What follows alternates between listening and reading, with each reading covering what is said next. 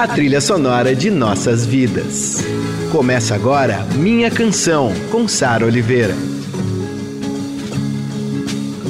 Eu sou a Sara Oliveira e esse é o Minha Canção, a nossa viagem de volta às músicas e artistas que ecoam em nossos corações.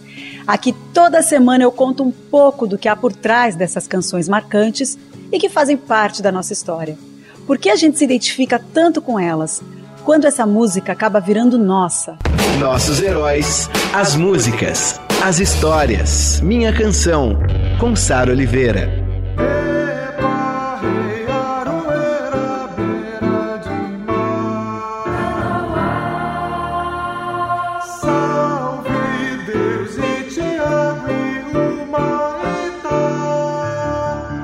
E a gente chega à nossa oitava temporada do Minha Canção com um misto de sentimentos, né? Eu estou muito feliz de ter a oportunidade de gravar aqui da minha casa esse programa que eu amo tanto, ah, para vocês assistirem no YouTube, para vocês ouvirem na Rádio Dourado, no meu IGTV, no podcast, enfim, no streaming da rádio. E ao mesmo tempo é, muito apreensiva, como todos nós estamos, né? Um momento tão difícil pelo qual a gente está passando. E é uma crise sanitária, uma crise humanitária. Eu espero que vocês estejam bem e protegidos. E a música tem esse papel importante de fazer, de deixar a vida um pouco mais leve, eu diria, né? E de fazer a gente mergulhar através das canções por obras inesquecíveis e que mexem com a nossa memória afetiva. Então é por isso que eu tô aqui hoje. Esse é o meu compromisso com você. Falar de grandes obras e de grandes artistas. E eu resolvi começar essa oitava temporada, nesse momento tão difícil para o país e para todos nós, com ele, um dos caras mais importantes da nossa música brasileira e o responsável por tornar a nossa música conhecida mundialmente. Eu estou falando do compositor, pianista e arranjador Antônio Carlos Jobim. Melhor maneira da gente se aliviar um pouco é tendo minha canção Tom Jobim. Que honra. Que não deu, voou, porque o tiro feriu, mas não matou. Passarinho me conta então.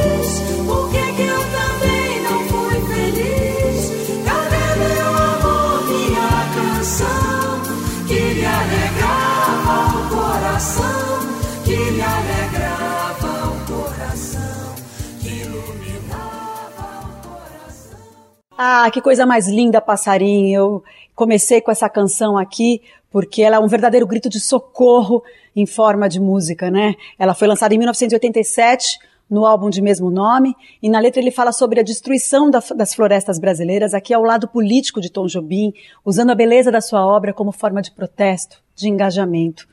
Eu fico arrepiada com esses versos aqui, ó. Passarinho quis pousar, não deu, voou, porque o tiro partiu, mas não pegou. E o mato que é bom, o fogo queimou. E cadê o fogo? A água apagou. E cadê a água? O boi bebeu. Cadê o amor? O gato comeu. E a cinza se espalhou e a chuva carregou. Cadê meu amor que o vento levou? E a luz da manhã? O dia queimou. Cadê o dia? Envelheceu. E a tarde caiu, o sol morreu e de repente escureceu. E a lua então brilhou. E depois sumiu no breu. E ficou tão frio que amanheceu.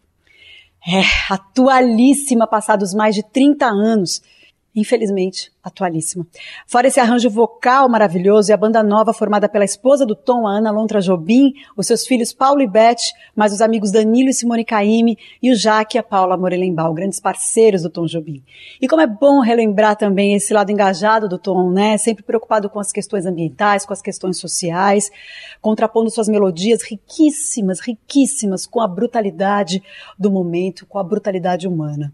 Maravilhosas também são as suas canções que falam de amores, ah, amores correspondidos ou não, a gente sempre acaba se enxergando nessas músicas de alguma forma e se identificando, né? Porque tem todas as nossas histórias nas músicas do Tom Jobim. E é também desse disco Passarim, a lindeza que a gente ouve agora.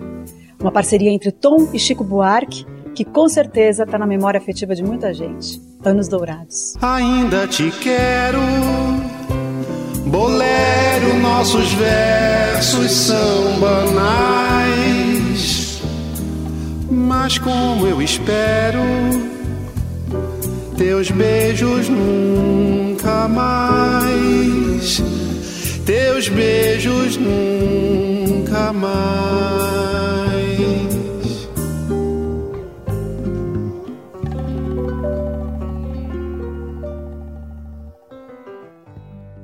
Ah, gente, eu amo, amo, amo, amo todas as versões, enfim. A poesia de Chico Buarque, a melodia de Tom Jobim, esse clássico que foi composto por encomenda para a minissérie Nos Dourados, para quem não sabe, é uma minissérie estrelada pela minha maravilhosa Malu Mader, tem Cláudia Abreu, tem um monte de gente legal, mas tem Malu, né? Eu era pequenininha, eu assistia a Malu, eu lembro muito dessa música. É a história de amor entre a Lurdinha e o Marcos, que são os personagens vividos pela Malu Mader e pelo Felipe Camargo. E outra história de amor maravilhosa, mas que infelizmente nunca aconteceu, é essa que a gente ouve agora. Eu me apaixonei, não passou de ilusão. O seu nome rasguei, fiz um samba canção das mentiras de amor que aprendi com você. É Lígia.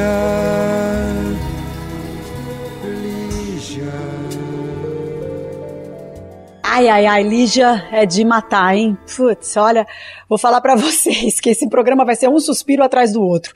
Lígia foi gravada por Tom no álbum Urubu de 1975, é um luxo de álbum, né, com arranjos do Klaus Ogerman.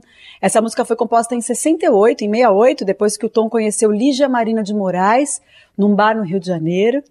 Ela estava com uma amiga e o Tom acabou sentando com elas. Papo vai, papo vem. Ela disse pro Tom que era professora da sua filha Beth. Aí ele teve um ataque de riso e disse assim: é a primeira vez que uma paquera vira reunião de pais e mestres. Figura. O Tom negou por muito tempo que a Lígia fosse a musa inspiradora dessa música, em respeito ao seu amigo Fernando Sabino, que foi marido dela. E depois da separação do casal, ele admitiu que a inspiração foi a Lígia. Essa história está numa entrevista que a Lígia deu para a revista Marie Claire nos anos 2000.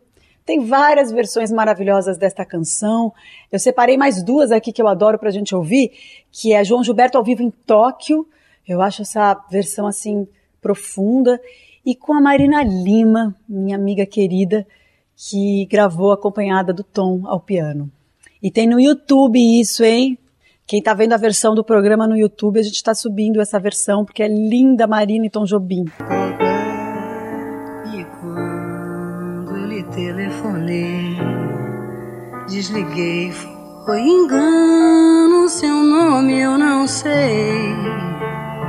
Me esqueci no piano as bobagens de amor que eu iria dizer. Lígia, oh, Lígia. Duas gravações de Lígia que eu adoro, com Marina Lima e depois com João Gilberto, gravada em Tóquio, essa do João Gilberto. Bom, agora a gente volta lá para o começo de tudo, quando Tom Jobim abandona a faculdade de arquitetura para se dedicar totalmente à música. Isso lá no começo dos anos 50. Ele tocava em casas noturnas até que em 52 ele foi contratado pela gravadora Continental como arranjador e depois ele foi para Odeon, outra gravadora, e lá foi lá na Odeon que ele começou a se dedicar às composições. Aí vieram as parcerias com Billy Blanco, Dolores Duran, e em 56 ele conheceu um parceiro que mudaria a vida dele, mudaria a história da nossa música brasileira. Vinícius de Moraes. existiria verdade. Verdade que ninguém vê. Se todos fossem no mundo iguais a você.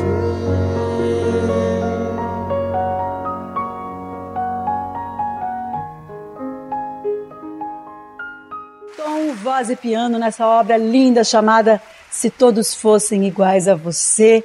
Essa gravação de 81, numa apresentação que o Tom fez lá no Palácio das Artes em Belo Horizonte e depois foi lançada em CD pela gravadora Biscoito Fino recentemente em 2004. Eu acho curiosa essa versão, é, quando eu estava pesquisando aqui para o programa, porque eu vi pelo YouTube e, e também ouvi no, no, no, no streaming, e eu senti o Tom Jobim meio nervoso, sabe? Porque essa canção, Se Todos Fossem Iguais a Você, ela é muito forte, né? E ele tá ali sozinho ao piano, e, e normalmente ele sempre estava acompanhado de orquestra ou de músicos, e ele estava ali sozinho, então eu achei que isso mexeu um pouco com ele, por isso que eu quis mostrar para vocês. Bom, antes a gente ouviu a versão linda de Maísa, gravada em 58. Essa canção foi composta por Tom e Vinícius para a peça Orfeu da Conceição, que mais tarde, em 59, ganharia sua versão para o cinema Orfeu Negro, que levou melhor filme em Cannes e o Oscar de melhor filme estrangeiro nesse mesmo ano, de 59. E é da trilha desse filme também essa maravilha que a gente ouve de fundo aqui, Felicidade. Tristeza não tem fim, felicidade sim. A felicidade é como a gota de orvalho numa pétala de flor. Brilha tranquila, depois de leve oscila e cai como uma lágrima de amor. Bom, a gente está falando agora do período pré-bossa nova, tá? O ano era 1958 e os cantores populares na época eram o Dick Farney, a Sylvia Telles. Eles já estavam cantando com um jeitinho meio diferente, menos impostado, sabe? É uma fase que a gente já pode considerar o início do movimento da bossa nova. Nesse mesmo ano de 1958, Elisete Cardoso, ai, Elisete Cardoso maravilhosa, ela lançou o que viria a ser o pontapé, eu diria, pontapé inicial do surgimento da bossa nova, com o álbum Canção do Amor Demais. Ai, quem não conhece esse álbum tem que ouvir, gente. Já tá no streaming, é fácil de ouvir. Tem canções de Tom, tem canções de Vinícius, trazia um violão diferente, tem, né, o jovem músico baiano, gênio. Quem? Quem? João Gilberto, obviamente, né? Esse disco é considerado pelo Tom como marco, uma quebra do passado, e traz a primeira gravação desse clássico aqui. Dentro dos meus braços, os abraços hão de ser milhões de abraços apertado assim, colado assim, calado assim, abraços e beijinhos e carinhos sem ter fim. Pra acabar com esse negócio de querer viver sem mim.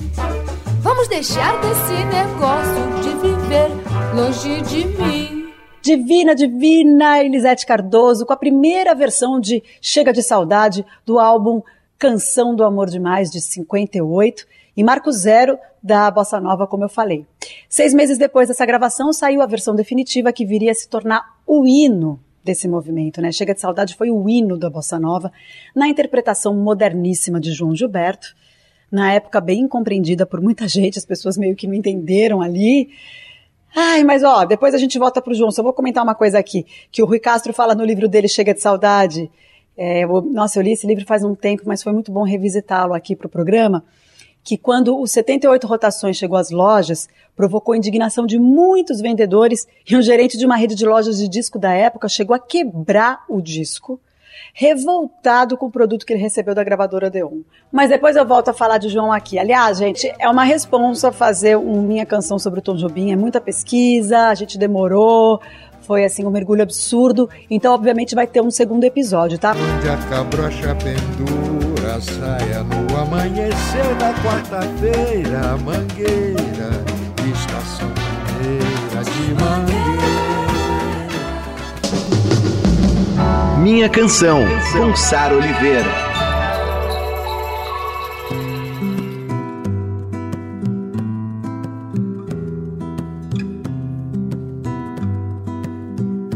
Estamos de volta, eu sou a Sara Oliveira e essa é a oitava temporada do Minha Canção, estreando hoje com Minha Canção, Tom Jobim, parte 1, nosso maestro genial. Olha só, eu cresci ouvindo Tom Jobim e Vinícius de Moraes, eles eram tidos como deuses na minha casa. Eu agradeço muito por ter tido a oportunidade de saber desde menina da importância dessas, desses deuses né, da nossa música brasileira. E eu tive a oportunidade de assistir a um show do Tom Jobim nos anos 90, no Parque do Ibirapuera. Meu pai me levou porque eu gostava muito, muito, muito. Eu fui uma adolescente que ouvia muito Tom Jobim. Aliás, no final da minha infância eu já comecei a me interessar bastante e eu decorei todas as canções. Então, quando eu fui nesse show, que eu acho que foi em 93, foi um pouco antes dele morrer, eu sabia todas as músicas e aquilo foi para mim marcante, assim, foi bem emocionante. Meu pai ficou muito emocionado também, enfim.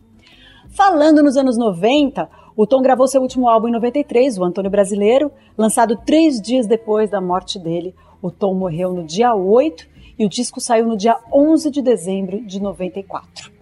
Esse disco foi um sucesso de público e crítica, tem músicas lindas como Querido, uma versão de Insensatez com a participação do Sting, tem a filha caçula dele, minha querida Maria Luísa Jobim, cantando em duas faixas, ela tinha seis anos nessa época. Aliás, eu pedi para Maria Luísa deixar um depoimento, falei que eu estava fazendo esse especial sobre o pai dela e ela gravou para mim. Oi, pessoal da Eldorado, do Minha Canção. É, queria primeiramente agradecer à querida Sara por me convidar. É, eu vou aqui contar uma historinha para vocês do samba de Maria Luísa, como começou, como aconteceu. Meu pai fez a música, compôs a música, né? Assim, eram as nossas brincadeiras e ele foi fazendo, tirando junto comigo. E era uma coisa muito nossa, assim. Aí quando a gente foi gravar no estúdio, eu cheguei toda confiante e segura, assim, porque era na verdade uma extensão do, da nossa casa, dos ensaios, enfim, desse ambiente familiar para mim.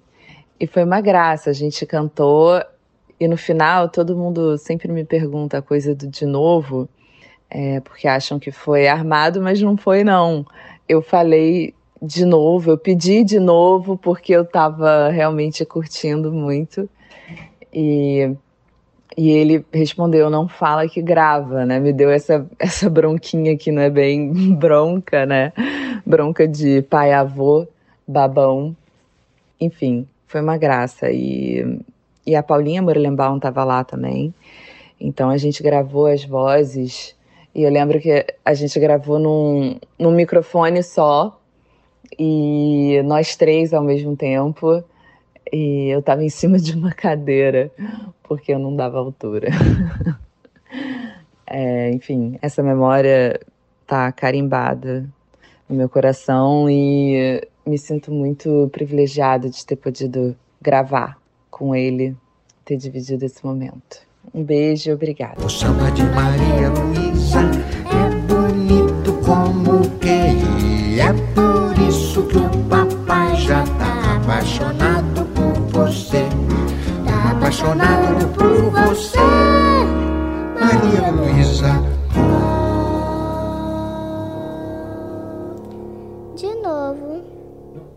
Fala que grava. Ah, que lindo! Tom e Maria Luísa Jobim, juntos com o samba de Maria Luísa, que faz parte do álbum Antônio Brasileiro, como eu comentei, o último disco do Tom, lançado em 94, após a morte dele. Maria Luísa, querida, muito obrigada pela sua participação. Prazer ter você aqui nesse especial sobre o seu pai. É, o trabalho da Maria Luísa é lindíssimo. Quem não conhece, vale muito a pena ouvir no streaming. Toca bastante aqui na Rádio Dourado, no programa da Roberta Martinelli, o Som Apino. E ela acabou de lançar uma música com um Otto, é um feat dela e do Otto, outro querido nosso aqui do Minha Canção, e se chama Farol, é uma canção lindíssima. Ouçam. Um beijo, Maria Luísa, querida. Bom, a gente volta no tempo agora para 1965 com dois clássicos do álbum The Wonderful World of Antônio Carlos Jobim. Ela é carioca e samba do avião. Ela é carioca, she's a carioca. Just see the way she walks. Nobody else can be what she is to me. I look, and what do I see when I look deep in her eyes? I can see the sea, a forgotten road, the caressing skies. Minha canção, com Sara Oliveira. Cristo Redentor, braços abertos sobre a Guanabara. Este samba é só porque Rio eu gosto de você. A morena vai sambar, seu corpo todo balançar. Rio de sol, de céu, de mar. Mais um minuto estaremos no galeão. Aê, dois grandes clássicos de Tom Jobim nas versões do segundo álbum lançado por ele, The Wonderful World of Antônio Carlos Jobim, foi lançado em 65. A gente ouviu Samba do Avião e X Carioca, Ela é Carioca. Elas já tinham sido gravadas anteriormente, né? É, Samba do Avião foi em 62, gravado pela Elza Laranjeira, e Ela é Carioca foi um grande sucesso de 63, com o grupo vocal Os Cariocas. Mas nessa época, a bossa nova já tinha conquistado o planeta inteiro. Então, grandes mestres do jazz como Chet Baker e Miles Davis confessaram que a bossa nova foi tipo um sopro, um sopro de novidade nos trabalhos deles. Gente, que honra! Você imagina você ter o Chet Baker e o Miles Davis dizendo obrigada, bossa nova, por nos inspirar. Tom Jobim, genial, Vinícius de Moraes, genial, João Gilberto, a gente que tem que agradecer e sempre, sempre reverenciar esses caras e passar para as novas gerações a importância deles, né? Eu acho que mais uma vez eu digo que é por isso que o Minha Canção está aqui. A gente tem esse programa para fazer homenagens, mas também para relembrar a importância da nossa música, né? Não só da música brasileira, mas como a música mundial. E é isso. Bom, o Tom foi consolidando sua carreira internacional. Isso também a gente vai falar no próximo episódio. Como eu disse, vai ter um Minha Canção Especial Tom Jobim, parte 2. A gente vai pular para 1974 agora, quando a Elis Regina completou 10 anos é, de contrato com a sua gravadora e, o pedido dela, e ela fez um pedido que foi o seguinte: ela pediu, eu quero um disco com Tom Jobim. Simples assim. Maravilhosa, conseguiu, é claro, né? Começou aí a saga de um dos maiores álbuns da música brasileira um álbum festejado no mundo inteiro. Parece que a, a, os bastidores né, das gravações desse álbum foram meio tensos, eu diria. O Tom ficava torcendo o nariz para os arranjos do César Camargo Mariano, mas no final a entrega dos dois gênios, né, tanto do Tom Jobim quanto do César Camargo Mariano, foi assim um marco na carreira dos dois. Foram um dos melhores, uma das melhores entregas das carreiras deles, né? Ó, cada segundo desse disco é precioso. Presta atenção. É, só tinha de ser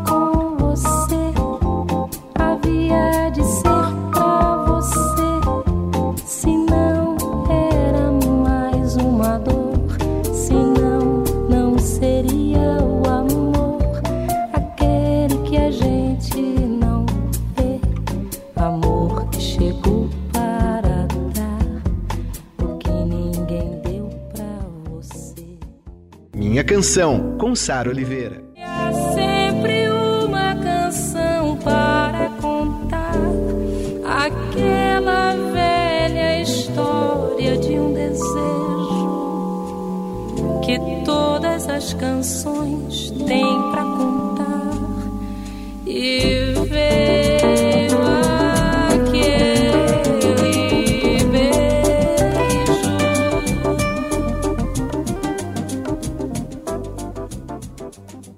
Demais, né? Fotografia e só tinha de ser com você, com Tom e Elis. O encontro daqueles iluminados que está presente em todas as listas de melhores álbuns de todos os tempos. Houve mais esse exemplo de perfeição, de puro deleite sonoro. É uma cobra, é um pau. É João, É José é um espinho, na mão, é um corte. no pé. São as águas de março fechando o verão. É a promessa de vida no teu coração. É pau, É pedra é o fim. do caminho. É um resto, de toco. é um pouco. Sozinho. É um passo, é uma ponte. É um sapo, é uma rã. É um belo horizonte. É uma febre terçã. São as águas de março fechando o verão. É a promessa de vida. Mais um exemplo da genialidade de Tom e Elis, sem esquecer desse arranjo lindo de César Camargo Mariano. Antes eu falei sobre os bastidores que foram um tanto difíceis, né, da gravação desse álbum. Eu estava lendo uma matéria que o Pedro Alexandre Sanches escreveu quando o álbum Elis e Tom completou 30 anos. Ele conta que depois que o César Camargo Mariano mixou o disco, ele levou para o Tom de madrugada na sua casa. Diz que o Tom ouviu o disco e chorou sem parar. Alguns dias depois ele ligou para o César e tentou resumir seus sentimentos. Eu sou uma pessoa acostumada a tomar banho de banheira, a água parada, a sujeira do meu corpo. Vocês não. Vocês tomam banho de chuveiro, água fresquinha passando livre pelo corpo, entendeu? O Mariano acha que entendeu. O Tom estava tentando explicar ali a insegurança que ele também sentia em se juntar a artistas tão novos, como era ali a Elis Regina e o César Camargo Mariano. Eu achei isso tão bonito, gente, o Tom Jobim confessando a sua insegurança, sabe? O Tom Jobim, esse maestro absoluto.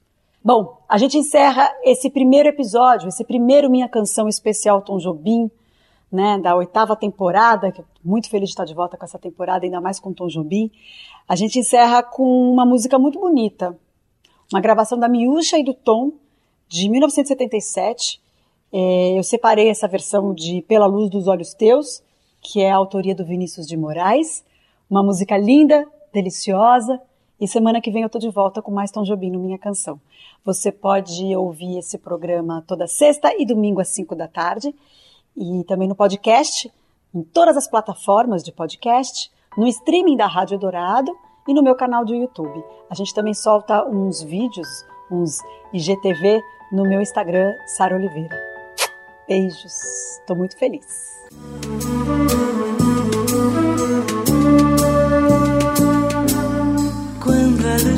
Olhos meus Quando a luz dos olhos teus e a luz dos olhos teus resolvem se encontrar. Ai que bom que isso é meu Deus, Ai que bom que isso é, meu Deus, que frio que me dá o encontro desse olhar. Mas se a luz dos olhos Mas a luz dos olhos meus resiste aos olhos teus só pra me provocar. Juro por Deus me sinto incendiar. Me sinto incendiar. Você ouviu Minha Canção, com Sara Oliveira.